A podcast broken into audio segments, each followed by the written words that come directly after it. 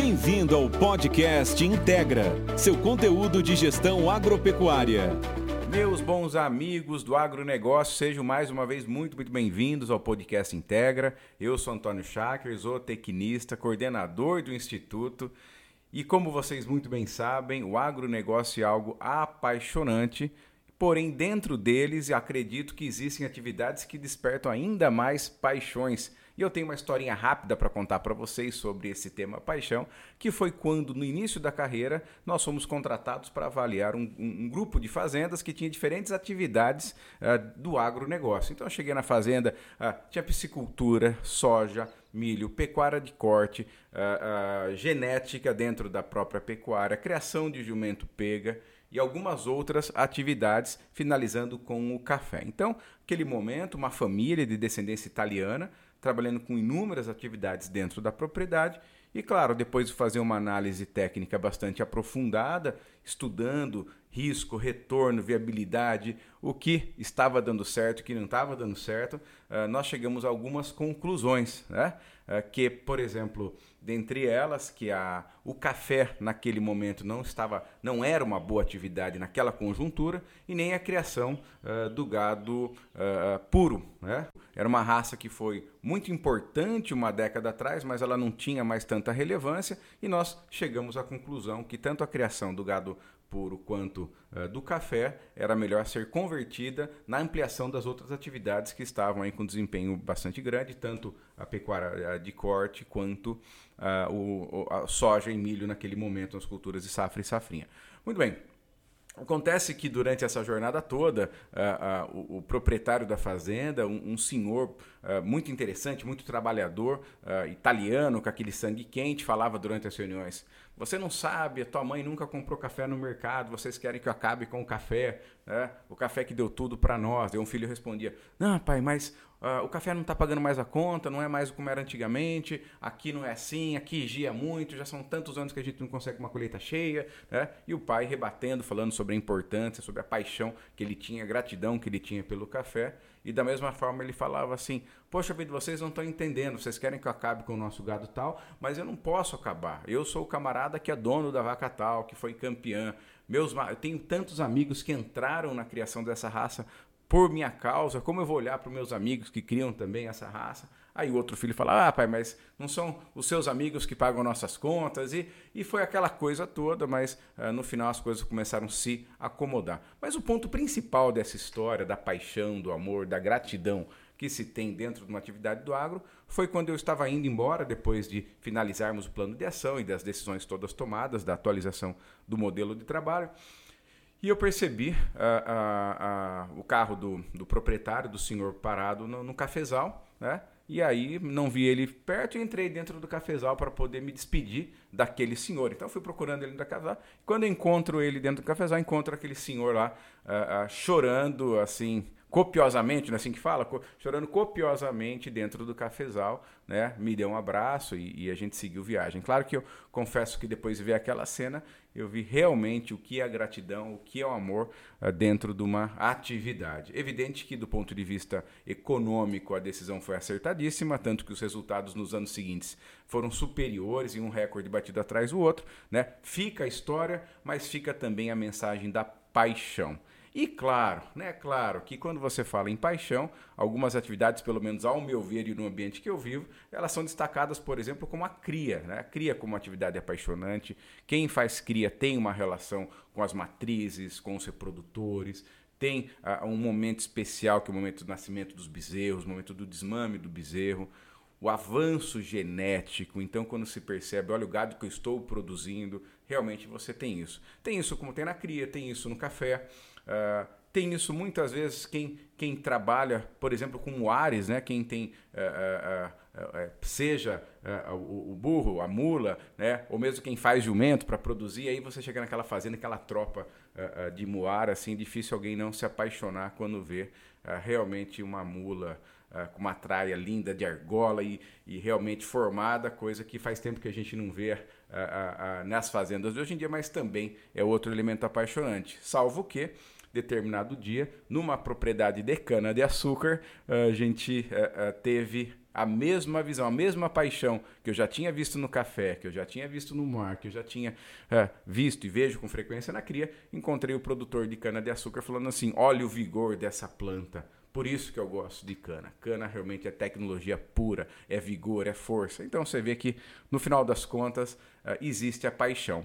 Mas hoje nós não vamos falar de paixão, né? nós vamos falar aqui justamente dos números de uma atividade apaixonante que é ninguém mais, ninguém menos que a criatividade de se uh, produzir bezerros aí. E quando você fala em, em, números de uma atividade, nós sempre uh, entendemos que você tem indicadores de sucesso, que são aqueles números que uh, determinam se você está colhendo o resultado que a atividade pode te oferecer, e indicadores de controle, que são aqueles que sustentam os indicadores de sucesso. Então, quando você fala indicador de sucesso, e até dentro do ponto de vista do Instituto Integra, nós falamos aqui que é o resultado sobre o que vale a propriedade, resultado pelo que vale o rebanho, taxa interna de retorno ao mês sobre o fluxo de caixa e resultado uh, por hectare ano. Então você tem aí quatro parâmetros que sustentam uh, indicadores de êxito, indicadores de sucesso, e aqui naturalmente eu estou uh, refletindo aquela última linha econômica. Então, recapitulando aqui: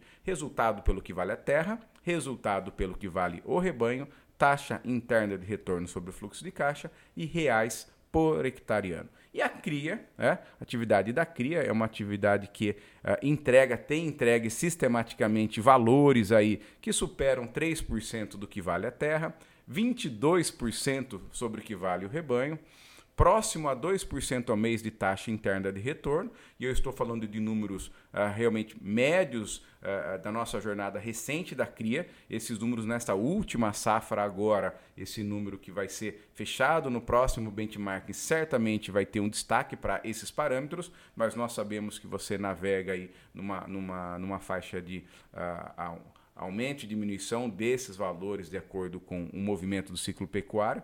Ah, então, essa média de superar 3, superar 22, próximo a 2% de taxa interna de retorno, entregando uh, praticamente 700 reais por hectare ano, e aqui eu estou falando da cria especificamente e das propriedades que têm os melhores resultados. E aí, finalizando com a possibilidade, e essa é maravilhosa, né, de se produzir um bezerro a 884 reais, com uma margem sobre a venda, que é a quantidade de resultado que eu tenho, o percentual de resultado que eu tenho sobre o faturamento aí, de 42,5. Então você tem aí para os melhores, né, números de negócio que realmente são, são muito atrativos, a ponto de você considerar o teu caixa investido mais o teu rebanho ter um retorno sobre investimento operacional aí próximo a 15%. Então, são números muito uh, atrativos e interessantes, porém não, não são para todo mundo.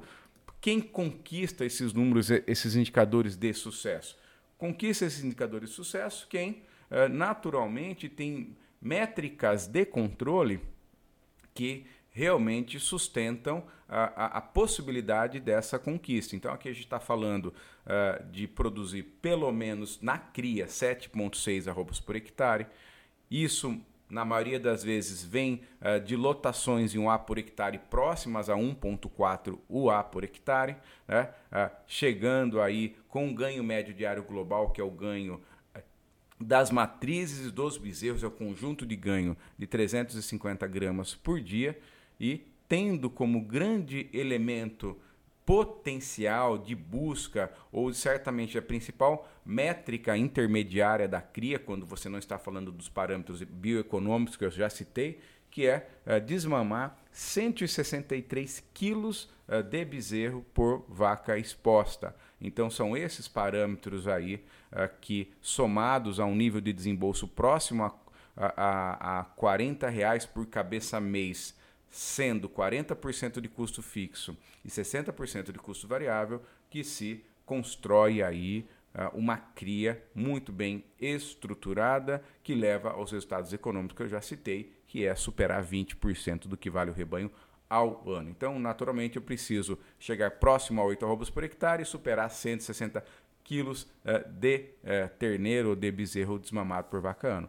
Tudo isso naturalmente vem de um uso muito eficiente da mão de obra, o que fica claro que enquanto as fazendas uh, de cria, infelizmente, que têm prejuízo, elas uh, uh, têm um faturamento de 172 mil por funcionário, né? enquanto essas propriedades que eu citei os números, as top 30% rentáveis, têm aí um faturamento de 249 mil por funcionário ano, que mostra a capacidade e a eficiência do uso uh, de mão de obra realmente para a equipe. E outra coisa, além do faturamento ser maior para as fazendas uh, que são as top rentáveis, elas conseguem ter 711 cabeças para cada funcionário, enquanto as de prejuízo têm 559 cabeças para cada funcionário. Tudo isso traz uh, realmente uma revisão de qual é o layout da fazenda, como as coisas acompanham e assim por diante. E aí, para poder entregar mais números, onde essa coisa toda pode chegar, né?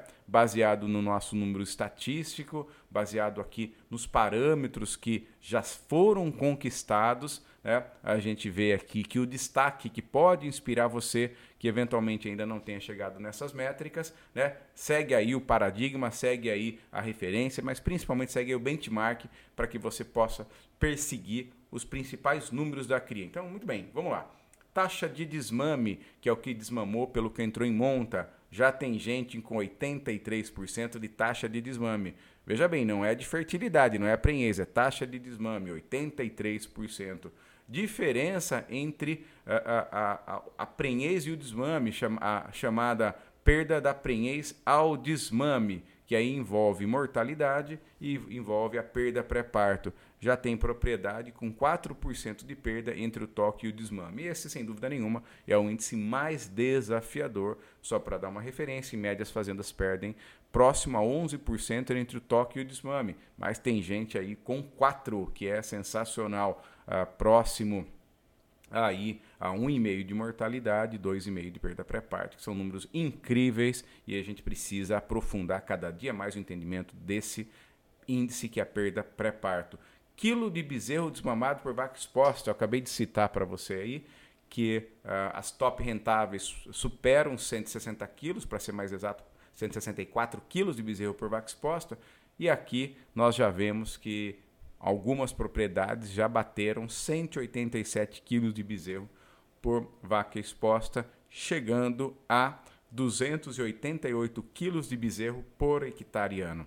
Com índices de fertilidade de fêmeas aos 14 meses de 87%. Então, olhe bem como a cria tem uh, mudado, tem realmente se transformado uh, e realmente estamos numa atividade que oferece um grande potencial de desenvolvimento, de crescimento, de entrega econômica e pelos números que nós temos de desembolso, ainda a cria atividade onde realmente a gente pode pôr mais conhecimento, mais tecnologia e agronegócio é mais jeito do que força, a cria é ainda mais. Então, como fazer o detalhe, né? aquela coisa de garantir que quase tudo se resume em ganho de condição corporal durante a monta, né? em pensar uh, o teu manejo reprodutivo, genético e sanitário, sempre orientado a realmente quilos de bezerro por uh, quilos de vaca. E esse é o próximo índice que certamente vai assumir o protagonismo da cria, que é quantos quilos de bezerro eu produzo por quilo de vaca, e aí nós temos já métricas que indicam que são 380 gramas de bezerro para cada quilo de vaca apacentado. Aí, no final das contas, esse índice leva em consideração inúmeras variáveis e traz aí como a referência aí 380 gramas de bezerro para cada quilo de vaca. E pensando nisso, pensando em conversar uh, com um especialista para a gente dedicar ainda mais uh, um aprofundamento à cria, eu tenho aqui o prazer de conversar com um grande amigo, um veterinário que eu gosto, respeito muito, que é o Gustavo Pranzetti Vieira, que vai bater um papo conosco aqui falando sobre a cria. Acompanhe aí.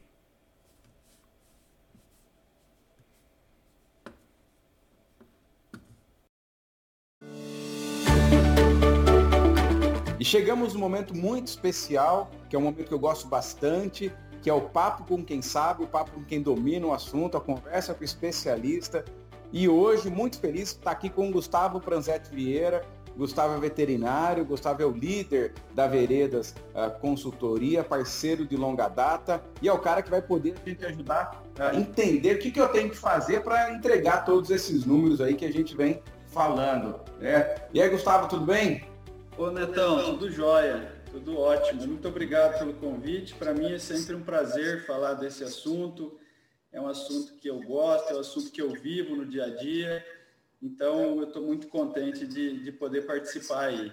Ah, então, eu formei aqui no FMS em 2010, aqui no, em Campo Grande, Mato Grosso do Sul. É, logo que eu me formei, saí para trabalhar em fazendas de gado de corte, uma assessoria produtiva muito próxima às fazendas mesmo, na operação, é, tentando impactar e mudar o perfil produtivo dessas fazendas.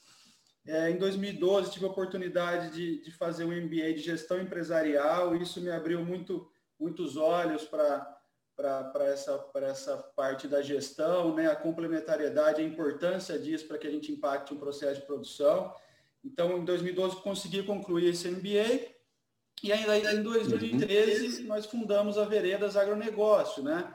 É, a nossa empresa ela tem ela tem duas grandes frentes de trabalho, né? Uma mais ligada à, à raiz dela, ao nascimento da empresa, que é essa uhum. assessoria produtiva, muito focada na reprodução, na sanidade, na nutrição dos animais, e temos junto com junto com a parceria com a Integra, né? É, a gente conseguiu é, trabalhar essa frente da assessoria gerencial. Então, a gente atua nessas duas grandes frentes, é, com apoio da Integra. É, atualmente, a empresa conta com oito, oito, oito colaboradores e a gente tem atuado aí num rebanho próximo a mil animais aqui no Mato Grosso do Sul. Então, é, desde 2013, a gente respira diariamente esse trabalho aí. Ah, que legal, Gustavo. Uma coisa que eu lembro bem foi quando a gente começou a parceria, nem existiam os modelos que nós temos hoje né? Precede, inclusive, a Integra, na verdade, a parceria foi antes, foi até na época da, da Terra Desenvolvimento, você sempre acreditando na gestão, acreditando no aumento do lucro, entendendo a produção conectada à gestão. Por isso que é um valor muito grande que você e a tua empresa têm que olhar para a gestão, para o aumento de lucro e também para a produção de uma forma é, muito detalhada, muito, muito, muito focada e muito técnica, né? Mas é, elas, eu acredito muito que são passos dependentes, né, Antônio? Elas não, de forma independente, qualquer uma delas fica muito frágil, né? Então, por isso, essa dependência ela é primordial para o processo evoluir. Ah, legal. Agora, Gustavo, nós temos alguns pontos aqui, cara, que a gente queria entregar para quem está nos ouvindo hoje, que é sobre o como, né? A gente sempre fala que tem a crise do como. O que tem que ser feito é meio fácil, é como que eu vou fazer esse negócio. Né? Então, o benchmark vem traz esse monte de número, e tem que produzir X quilos de bezerro, Y% por cento de taxa de desmame, a, a Z relação de desmame, mas na prática mesmo, assim, a, a, gente viu que a cria só faz sentido mesmo quando se supera 150 quilos de bezerro desmamado por vaca. Esse ano, mesmo esse benchmark em que a gente teve o último, passou em muito isso os top rentáveis. Então, assim, mas na tua opinião, o que, que, cara, o que, que é decisivo tanto do ponto de vista técnico, quanto do ponto de vista de equipe, é, quanto do ponto de vista de gestão, para superar os tais 150 quilos de bezerro aí é, por vaca exposta. Netão, tecnicamente, é, a construção, porque esse indicador, indicador quilos de mamado por vaca exposta, no dia a dia, para a equipe monitorar e tal, a gente tem que ter outros KPIs, tem que ter outros pontos de checagem para a gente Sim. enxergar esse indicador. A gente tem que ter tem que ter as prévias e as checagens. Então, quais são os dois, uh, os dois pilares desse indicador, assim, de forma bem objetiva? Um é a taxa de desmame, uhum. então eu tenho que, tenho que ter um foco grande em taxa de desmame, que é uma premissa para que eu alcance esses 150 uhum. quilos, e outra é o peso ao desmame. Uhum. E o peso ao desmame, de uma forma indireta, é, quanto quantos quilos de bezerro eu produzo, está ligada a uma baixa mortalidade, está ligada aos animais bem nutridos, ao manejo, ao manejo de pasto da forma adequada. Então, basicamente, a premissa é quilo, quilo de bezerro desmamado por vaca exposta, ele está pautado em taxa de desmame e peso ao desmame. Uhum. Por exemplo, eu sei que se a taxa de desmame for 75%, uhum. eu tenho que desmamar bezerros de 200 kg em média. Uhum. Se eu tiver uma taxa de desmame de 78%, eu, minha, meu peso ao desmame já pode ser 194 quilos. Uhum. Então, é, essas métricas, elas devem ser perseguidas diariamente na fazenda. E, obviamente, para que a gente tenha é, um ciclo de produção muito grande, tudo começa na fertilidade, né? Uhum. Então, a gente tem que ter uma boa fertilidade e aí desdobrar em perda pré-parto baixa, mortalidade de bezerro, mas, enfim, diariamente a checagem desses indicadores, taxa de desmame e peso ao desmame. Quando a gente fala em equipe e gestão, é, hum. não dá muito para separar esses dois, esses dois aspectos aí. Né? Uhum. Obviamente, como qualquer outra é, como qualquer outra operação, plantio de uma uhum. soja, uma integração, é, essa estratégia reprodutiva, esse, esse foco nesse indicador, ele tem que ser pautado em planejamento, né? Então, ter, ter esse objetivo muito claro, ter um cronograma de execução e ter os responsáveis, né? Uhum. E sempre voltando pontos de checagem. O que, que, são os pontos de checagem que eu falo tanto aqui? São os pontos que, eh, que a gente pode ir, ir tendo as prévias dos resultados, né? Ou uhum. seja, pesagens do manejo de quarto mês de bezerro, você já percebe o ganho de peso desses bezerros, você já consegue fazer uma previsão do seu desmame. Uhum. Os próprios é, passar ultrassom no meio da estação de monta, esses diagnósticos precoces vão dando prévias da fertilidade. Uhum. Então, não é esperar o dia que o, que, que o Antônio chega e calcula o indicador e fala, ó, oh, deu 149. Aí não, já era, né? Tá checando antes. Legal. Então, Gustavo, o que eu estou entendendo é que o, o pulo do gato é esse, né? É checar antes, não deixar chegar no toque. Quando chegar no toque, você já está quase, você tem quase certeza que você conquistou o objetivo, porque você vem monitorando desde a bezerrinha do bezerro no serviço de quatro meses. É isso que você quer dizer? Exatamente. Tem que ter checagem antes, né? Legal. E, e a gestão, Antônio, a gente fala muito em gestão, mas é, a gestão ela tem que ter um número, uhum. então assim, tem que ter essa checagem uhum. e a decisão. Uhum. Eu percebo que muitas vezes as fazendas elas param, a gente levanta o indicador e a ação não é tomada, não tem uma reação para aquele indicador. Então, é, quando a gente fala na, na, gestão aqui da equipe e tal, é realmente pegar o número processar aquele indicador e tomar a decisão, senão ele, ele fica ali na mesa e, e ele morre ali e não vira ação. Ah, legal. Então, por exemplo, o cara pesou as mobilhas em maio que vão entrar no final do ano em monta, o peso foi leve e ele não fez nada, né? Então é isso que você fala, você tem que tomar a decisão. Exatamente, talvez o cara, o tratador lá não fica sabendo. Entendi. O cara que, que, que vai executar lá o processo não está sabendo do problema. Aquilo ficou dentro do escritório, ou ficou ali para o gestor, aquilo não virou uma ação. Então, ficar muito atento com esses KPIs, com essa checagem. E assim, no dia a dia, nesses dois nesse indicador específico, é monitorar muito a taxa de desmame e o peso do desmame, que no ponto de vista prático é fácil da gente fazer essa leitura se a gente vai alcançar os 150 quilos. Legal, legal. É isso aí. Então, focar nas questões técnicas, nas questões gerenciais e em gente mesmo. E, e aproveitando, cara, esses praticamente ou mais de 10 anos que você está nessa, nessa, nessa toada, né, Gustavo, trabalhando com reprodução em várias fazendas, com muita vaca, né? O que, que mudou? Mudou muito desde que você começou essa história, né? E, e, o que, como que era antes e como que é hoje e o que, que vai ser na tua opinião? Então, o que, que mudou em, em termos da reprodução, especialmente de desempenho da ETF? Eu lembro que a gente comemorava com 39, 40% de prenhez na ETF, hoje isso é quase inaceitável. Então, conta nesses, nessa década aí de, de, de, trabalho com reprodução, entre outras coisas. O que, que mudou? E, na tua opinião, onde vai chegar tudo isso?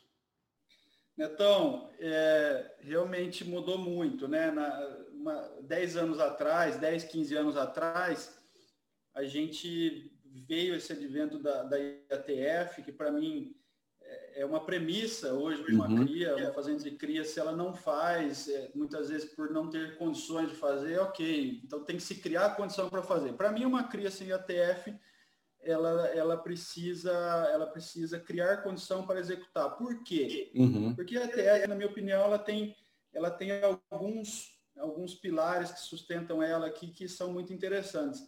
Além dela ser uma baita ferramenta para diminuir o intervalo entre partos, diminuir o intervalo entre gerações, a gente consegue ter um ganho genético do rebanho que é muito difícil de mensurar, né, através de uhum. indicadores, uhum. mas a gente percebe, é muito perceptível, né, então uhum. a gente uhum. consegue que, que, que, esse rebanho evolua do ponto de vista é, de, de precocidade sexual, enfim, de todas as características almejadas, e além do que ela tem um negócio que é muito interessante, que é a escalabilidade, né? Uhum. A gente uhum. consegue processar é uma técnica diferente. Às vezes surge uma técnica que é revolucionária, mas não tem escala, não dá para você fazer em escala. E a TF você tem escala. Com certeza. Então isso vai muito de encontro a produzir carne, né? Então é, ela tem essa, esse viés de produção que para mim é, é fundamental para que a gente consiga fazer com que essa vaca, com essa matriz, entregue uma, um bezerro por vaca. Você sabe que você falando então, isso, eu lembrei, Gustavo, na época que, que a gente eu tive a oportunidade de começar, que foi no final dos anos 90, e tinha a história de olhar cio, né? Você lembra bem disso, né? A história de olhar cio. Cara, e aí o camarada, a gente tinha que todo dia, de manhã e à tarde, e quantas e brinco assim, quantos e quantos jogos do, do time do camarada ele perdeu olhando o Sil e voltava para casa, chegava a filhinha dele, pai, pai, quantas tem no Sil hoje? Ele olhava e falava assim, nenhuma, né? E o cara perdeu o jogo do Corinthians lá, que ele, que ele é torcedor e perdido. E aí tinha isso, né? De, de, de não conseguir escalar. E de, inseminava, quando, quando muito eu lembro que as fazendas mais impact, que mais faziam bem feita a reprodução, inseminavam 35%, 40% no máximo do rebanho, ou ele fazendo o cio natural, né?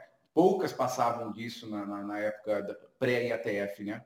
E a TF teve muito hater também no começo, e eu confesso que quando eu vi aqueles índices de 35%, 38%, eu era turma do contra. Hoje eu tenho que engolir seco aí. Um dos erros que a gente comete de análise, a minha foi essa, né? E aí depois as coisas é, começaram é, a mudar tá... e eu vi o quanto eu estava errado né, em relação a esse assunto, né? né um Talvez naquele momento, né, por, por, os indicadores, de, os resultados ainda não serem tão, uhum. tão agradáveis, tão, tão, tão bons, realmente tinha que se questionar essa técnica, né? Mas hoje ela consolidou. Então o que aconteceu? Dez anos atrás, a discussão era muito ainda ah, vamos ajustar esse produto, vamos ajustar horário. Então, estava muito na parte técnica mesmo, desenvolvimento do, do, do da ciência, né? da tecnologia, né? Isso, isso, na minha opinião, já passou. Uhum. Hoje os ajustes eh, de protocolo, de fármaco, de horário são muito pequenos a serem, uhum. a serem feitos. Né? A gente tinha uma oscilação grande de resultado de novilha, uhum. é, umas coisas que a gente não conseguia entender muito bem. Hoje isso já está consolidado, então uhum. Tecnicamente o processo da IATF ele está muito maduro, uhum. o protocolo reprodutivo. Né? Então a gente partiu lá de resultados próximos a 40% e hoje uhum. a gente tem médias de resultados próximos a 60%, 65%, tendo alguns lotes no meio de tudo isso, é, beirando 75%, 76% como IATF. Né? Caraca, então, então já, já superou a... 70% em alguns lotes. Então nós podemos imaginar que no futuro a, nova régua vai ser vai sair de 40 para 50, de 50 caminhando para 60, e quem sabe daqui a alguns anos vai ser muito mais que isso, possivelmente.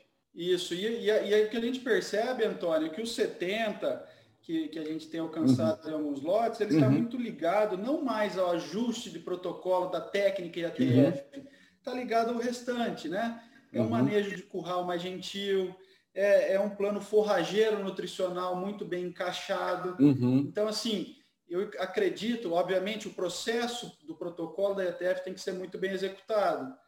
É, o que dá esse gap, esse 70, esse 65 uhum. e tal, está ligado a esse manejo gentil, a forma, o manejo racional com os animais uhum. e, obviamente, a evolução desse rebanho, né, do ponto de vista genético mesmo, e um plano forrageiro nutricional que é premissa para qualquer coisa, né, Antônio? Uhum. Exato. Então, se, tudo, se, se o plano forrageiro está andando, se está tudo certo, o restante vai acontecer, né? Então, eu acho que está muito ligado a o, o, protocolo no, reprodutivo, ele já já está muito próximo da, da estabilidade. Você sabe que você falou do plano forrageiro, eu tenho observado nos clientes que a gente acompanha aqui, especialmente em anos de, de menos chuva, né? Como foi esse ano, que não tem novidade nenhuma, faz parte do jogo. Eu brinco que a gente não pode reclamar aquilo que não depende de você, então, reclamar de chuva não é algo que, que ajuda, né? pelo contrário, é até tira o nosso foco. Mas o, o ponto uh, que, que eu vejo, tá, acho que está ligado à estratégia de entre safra, porque você inicia justamente a, a IATF no momento de transição, muitas vezes, seca para as águas. Né? E quem não tem uma estratégia de entre safra bem estabelecida, aí já, já começa perdendo de 3 a 0. Né? Acho que é isso que você colocou muito bem, que é o tema da visão forrageira mesmo, especialmente a estratégia de entre safra. Né? É, e a ETF ela, justamente ela atua aí nessa, nessa correção dessa curva de nascimentos, né? Uhum. A curva de nascimento determina é, é, se tiver, é ela que determina a curva de lotação da fazenda, né? Então uhum. eu consigo com o IATF posicionar a curva de nascimento na forma no, nos meses adequados para aquela propriedade, para aquela região, e aí sim o desdobramento desse dessa curva de lotação acontece de forma mais adequada. O que eu quero dizer com isso? Eu, se eu desmamar esses bezerros em março, uhum. essa vaca vai ter abril e maio, junho, ali uhum. um pouco mais de oferta de pasto para recompor o score corporal. Uhum. A gente sabe que o score corporal é a variável de maior, de maior impacto na reprodução, né? Uhum. Então, essa reposição de score corporal, esse desmame, essa curva de nascimento no momento adequado, faz todo sentido para que a gente tenha vacas que entreguem bezerros todo ano, né? Então, Entendi. Então a estratégia essa, essa depende interdependente. simplesmente de escolher o sêmen ou até definir o protocolo. O negócio, naturalmente, é mais longo prazo. Você está pensando numa curva de nascimento, você está pensando numa condição, no score da condição corporal, para que possa chegar lá. Cara, que legal, hein? Acho que isso, isso faz com que a gente tenha cada dia mais discernimento, que é um processo, de fato, multifatorial e que precisa ter atenção em todas essas, essas pontas. Então, pensando assim, a, a, como que você vê em 10 anos essa história? Assim, se você tivesse que, nesse momento é quase que um chute, né? Mas assim, como que o Gustavo vê a reprodução no futuro, né? O que, que, é, que, que vai ser esse projeto? A gente saiu de 40, estamos em 50, caminhando para 60, com lotes de 70, mas eu não sei se é só isso ou se muda alguma coisa na tua visão sobre as questões reprodutivas. Não, Netão, Netão. O que, que você acha?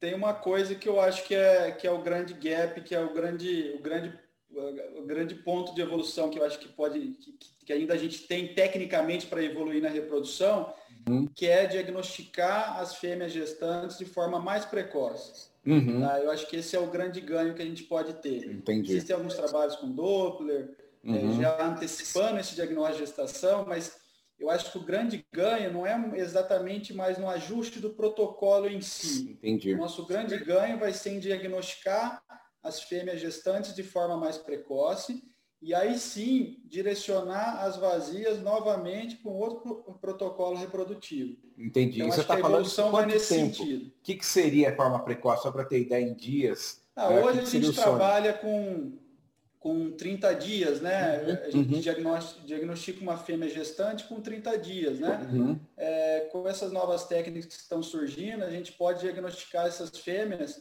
É, os, os, estudos têm ido para 14, 20 dias, de uma forma indireta de diagnóstico, mas aí você consegue antecipar mais 15 dias da situação, né? Com certeza. Consegue puxar esse diagnóstico antes e aí submeter essa fêmea de novo ao processo e aí diminuir a estação de monta, direcionar mais curva de aparição. Nossa, é, sensacional. E aí o ganho maior. Sensacional, cara. Então a mudança está aí. Vamos torcer para que ela chegue logo, então, porque isso vai fazer toda a diferença, né? Ah, tem muita, muita gente séria trabalhando já para tentar evoluir nisso. Legal. Agora, Gustavo, nesses 20 anos medindo fazenda, tudo mudou, cara. A gente está falando de reprodução, por exemplo, peso de bezerro a gente comemorava com 200 quilos. Hoje, 200 quilos a gente vê que é normal, né? É, surgia um ou outro com 200 que a gente tirava foto nos anos 90. Hoje não, hoje esses 200 viraram 300, por exemplo. A gente entorava as novilhas com 18 meses, achava com 20 meses, achava sensacional. Hoje você tem fêmeas zebu aos 14 ou menos é, meses de idade entrando em reprodução. Então, tudo evoluiu muito. Agora tem um índice, um índice específico que não evolui, a gente não está medindo diferença e avanço nesse índice, que é a diferença entre toque e nascimento, é o que a gente chama de diferença, a perda pré-parto. Cara, nós estamos estagnados nas perdas médias, aí navegando entre 6% e 7% nos últimos anos. Então, assim, e, e vou dizer, cara, a, a, ainda muitas fazendas perdem 8, 9, 10, até 12% entre toque e nascimento. Claro que são casos raros esses exageros, mas entre 5% e 7% está a grande maioria das fazendas. E entre nós, hein, se se esforçar para conseguir fazer uns 85, 86 empreendês para perder 7 é uma tijolada. Na tua opinião, por que, que nós não avançamos é, de uma forma tão expressiva quanto os outros dizem na perda pré-parto? Qual a tua visão sobre isso? E o que, que, que nós temos que fazer para resolver esse problema? Tanto como pecuária brasileira, mas principalmente como fazenda, né? O que, que você tem feito para reduzir a perda pré-parto? Porque você mesmo tem clientes que inspiram bons índices de perda pré-parto, né? E conta para nós a tua visão e por que, que esse negócio é tão não, não evolui como evolui com as outras coisas, o que, que nós temos que fazer? Netão, esse é um, esse é um assunto que realmente dói, né? Uhum. Puxa vida, empreendei 85, perdi 8, perdi 10%, é. perdi 12%, isso uhum. realmente dói. E a gente, do ponto de vista técnico e prático mesmo, a gente tem tomado algumas ações, né? Uhum. Eu dividiria a, a perda pré-parto em três aspectos, e eu vou uhum. tratar dos três. O primeiro é a sanidade, né? Naturalmente a gente tem que atender esse rebanho, é, diagnosticar qual está sendo o problema ali, né? De acordo com as informações que chegam do campo, a gente saber se essas perdas estão acontecendo de forma mais precoce ou no terço final da gestação, sorologia, enfim, tem uma série de técnicas para a gente diagnosticar qual está sendo o problema uhum, ali uhum, e uhum. direcionar a profilaxia aquilo. Sim. É, o que eu quero dizer com profilaxia é exatamente é direcionar as vacinas adequadas para aquele rebanho. Uhum. Isso é um ponto e normalmente quais são as vacinas reprodutivas indicadas quando é, que, estão Bom, disponíveis? O maior problema que nós que a gente diagnostica nas fazendas está ligado à leptospirose. Tá. Uhum. É, a gente tem algumas outras demandas ligadas a IBR e BVD, mas via de regra, uhum. o que mais nós encontramos é a leptospirose que causa perda pré-parto e causa aborto. Uhum. Então a gente adequa esse calendário sanitário. Uhum. Existe sim uma evolução, uma diminuição nessa perda pré-parto uhum. Porém, confesso que não do, na proporção que a gente gostaria. Entendi. Então, a gente atende ali a parte sanitária, ela tem uma limitação. E o que, que a gente percebeu? Então, a sanidade está bem atendida, isso é muito possível. A gente uhum. tem vários produtos que podem nos atender no mercado. Aí a gente parte para os outros, outros dois aspectos que eu queria chamar a atenção.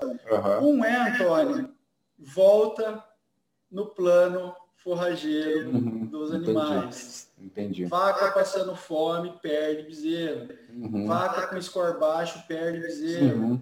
Aborta mesmo. Então, a gente chega numa fazenda que tem uma restrição alimentar, você pode saber que a perda pré-parto vai aumentar sim. Uhum. É um uhum. mecanismo natural dos animais, né? Então, uhum. se esse animal está mal nutrido, se esse animal tem acesso a uma água ruim no final de seca, por exemplo, a gente sabe que a ingestão de água está altamente ligada à ingestão de matéria seca, né? Uhum. Então, se esse animal não bebe água, ele não vai comer e vai perder. Então, tem uma boa parcela, muito maior do que nós imaginávamos, ligada à nutrição dos animais. Volta naquele que a gente acabou de comentar, né? A nutrição e reprodução andam muito juntas mesmo, uhum. né? Uhum. Então, se o animal está no score adequado, se a gente tem animais bem nutridos, essa perda pré-parto tende a diminuir. Uhum. Isso a gente vê fazendas que têm um, um score médio uhum. maior, a perda pré-parto diminui. Tá? Então, esse é outro ponto. Sim. E um ponto que é um baita desafio, que também tem muita gente pesquisando, são as precocinhas, né, Antônio? A gente tem que lembrar que esses rebanhos, quando a gente fragmenta a perda pré-parto, a gente falou, ah, vamos falar em sete. Uhum. Se você fragmentar esse rebanho, provavelmente você vai ver nas multíparas lá 4, uhum. é, na secundípara 5, na primípara 8 e na precocinha 12. Entendi. Então, Entendi. É, a gente sabe que as fêmeas mais jovens, ela tem uma, uma, uma perda uma perda pré-parto maior do que as fêmeas mais velhas, né? Uhum. Até, até por... E aí que tem sido muito estudado, né? Essa precocinha, a gente tem notado perdas aí que variam de 12% até 18%. Nossa, então são perdas entendi. significativas, né? É uma tecnologia que tem, é, que tem a, a gente tem, tem usado nas fazendas, né? Cada vez mais os rebanhos estão, estão expondo essas fêmeas uhum. jovens uhum. à reprodução. Isso faz todo sentido quando a gente fala em produção de uhum. arrobas por hectare, né, Antônio? Sim, sim. Mas a gente tem esses desafios técnicos. Então a precocinha é um problema, realmente a gente faz o calendário sanitário, cuida bastante da nutrição dela, e isso uhum. tem diminuído perda pré-parto, mas ainda fica nessa casa aí de 12%, 15%. Uhum. E a vacada, faça a parte sanitária da forma adequada, que a sua fazenda exige, que seu desafio exige, e mantenha suas vacas com aporte forrageiro, nutricional adequado, que sua perda pré-parto deve diminuir. Tá? Então, para mim, são esses aspectos que a gente deve atentar em perda pré-parto. E muitas vezes, pessoal, fragmenta a gente fala em perda pré-parto numa linha só, é 7. Uhum. Então tente entender Perfeito. esse 7, como ele está sendo composto, né? Ou minhas vacas perdem tanto, ou minhas vacas de tal retiro perdem tanto. Então fragmenta isso, investigue esse indicador de forma aberta, né? Tome muito cuidado com esse indicador, faça com que as informações dessa perda cheguem é, de forma confiável até vocês, para que vocês interpretem se essa perda está acontecendo é, logo no início, se esses, se esses, abortos já são no terço final de gestação, isso vai ajudar as ações técnicas a serem tomadas para vocês evoluírem nesses indicadores aí. Que legal. Então são três pontos. Acho que um ponto é o sanitário que você colocou, e além do, do, do dia a dia, que é brucelose e BR-BVD, você chama atenção para a leptospirose, que é algo que talvez nem todo mundo se atentou a isso, muito legal. E a história do estresse hídrico, estresse nutricional, Quer dizer, passou sede, passou fome, vai ter perda pré-parto, né? Legal. E imagino também que a questão de passar o calor também, aquela coisa talvez seja. Uh, e aí vem, naturalmente, as novas tecnologias, principalmente entender as, as categorias de reprodução, que elas se comportam de forma diferente em relação à perda pré-parto. Então, quem está crescendo o rebanho e tem muita novilha e muita primípara, esse aí tem que ficar com muita atenção. E o que eu estou adorando, Gustavo, que você está colocando, você está transformando a reprodução em muitos indicadores. Na verdade, tem um indicador de sucesso, que é a história do quilo de bezerro desmamado, que você não faz nada com ele, porque ele é consequência, mas tem os indicadores de gestão, os indicadores de controle, né, que vão aí de fertilidade, perda pré-parto, mortalidade do bezerro, especialmente score de condição corporal, que é aquele que você pode olhar diariamente, né? Esse aí não precisa esperar nada para medir, né? Sem dúvida, e ele é e ele realmente determina, né? Tem vários trabalhos correlacionando score corporal no momento do parto com fertilidade, score corporal na IATF, score corporal. É, então é muito fácil, realmente é muito fácil monitorar e se antever a essas a esses eventuais. É, se a gente fosse criar uma frase então do nosso papo de hoje seria score corporal de manhã, tarde e à noite, né? Pensar em condição corporal de manhã, tarde e à noite. Legal. Bom, Exatamente. e para a gente finalizar aqui nosso papo, assim, a gente está, ah, claro que a gente não sabe quantas pessoas estão ah, ouvindo aqui nosso podcast, quase falei assistindo, né? Né mas ouvindo, ah, agora nós estamos assim a, a, a, em dezembro e, muitas fazendas já em estação, outras iniciando em estação.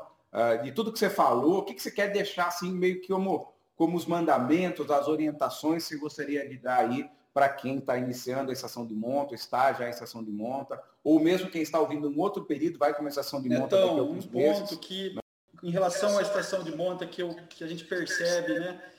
Ela é, é, é, um processo, como qualquer outro processo dentro da fazenda, então a gente tem que estar tá muito, a gente tem que estar tá falando, se programando, planejando, fazendo planejamento por categoria, né? Então pega os dados da safra anterior, analisa quais foram as dificuldades, estoura esses dados, né?